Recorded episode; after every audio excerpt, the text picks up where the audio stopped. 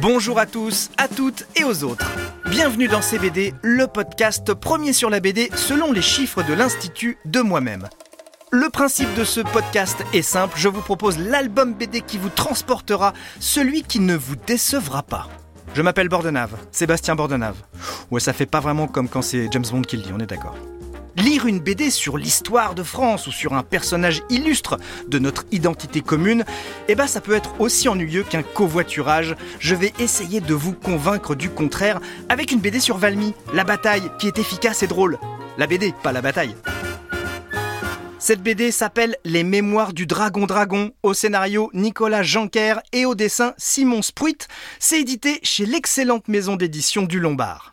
D'abord, une question s'impose et se pose quand on lit le titre de cette BD historico-désopilante, c'est mais qui est ce dragon dragon Eh bien, c'est un personnage fictif-fictif. Oui, j'ai vérifié, j'ai cherché à savoir si le héros principal avait existé ou non. Eh bien, la réponse est non.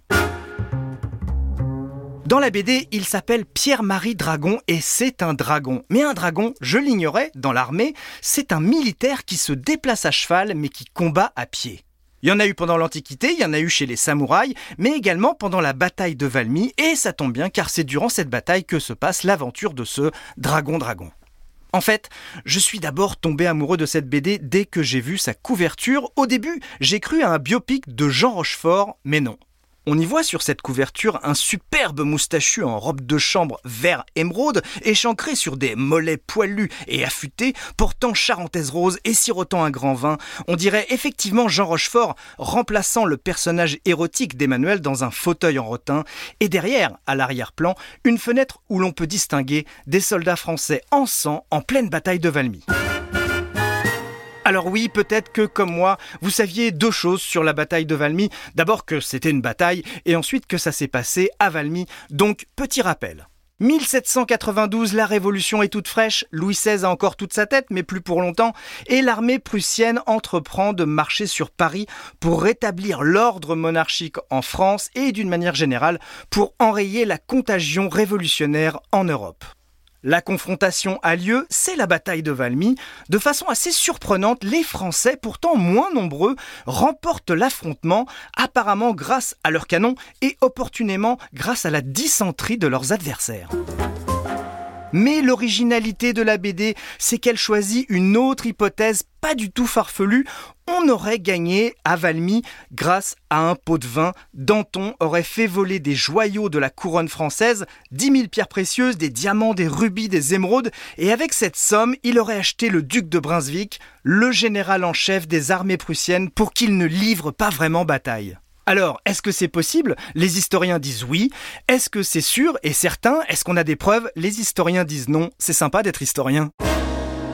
Quoi qu'il en soit, l'essentiel n'est pas là. L'important c'est que Jamais, à titre personnel, je n'aurais pensé avoir le début d'un semblant d'intérêt sur un sujet tel que la bataille de Valmy.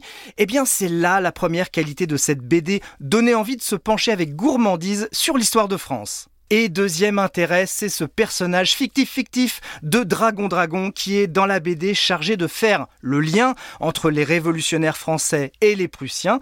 Un héros avec euh, beaucoup de classe, super drôle, attachant et un petit plus. Il a une passion obsédante, celle d'avoir des relations intimes avec tout ce qui passe, surtout des soldats, des généraux et même Louis-Philippe d'Orléans dit Philippe Égalité. Et il faut avouer que c'est plutôt sympathique car c'est rare que le héros principal d'une BD soit gay. Les Mémoires du Dragon Dragon chez le Lombard, une BD euh, historique et tout sauf soporifique, donc n'hésitez pas. Voilà, CBD, c'est fini. Merci de votre écoute et à la prochaine fois pour une prochaine fois. CBD est un podcast européen studio produit par Sébastien Guyot et réalisé par Christophe Davio. Quel duo Si vous avez aimé, n'hésitez pas à vous abonner pour ne manquer aucun épisode et cliquez sur les étoiles pour nous dire que vous avez aimé. Faites aussi des commentaires aussi parce que c'est grâce à tout ça que CBD peut être écouté par un maximum de personnes et je ne vous cache pas que c'est notre projet. Ce podcast vous a été présenté par Sébastien Bordenave, journaliste BD. Pardon, euh, journaliste BD tu es journaliste? Non, non, non, David, je. Tu as une carte de journaliste, Sébastien Bordenave? C'est pour qu'on comprenne, quoi. Tu vois, la, BD, je m'y connais un peu. C'est un truc. Ah, voilà Tu t'y connais un peu. Voilà, donc un petit peu de sincérité, Sébastien. Sébastien Bordenave s'y connaît un petit peu en BD. Ce podcast vous a été présenté par Sébastien Bordenave, qui s'y connaît un peu en BD.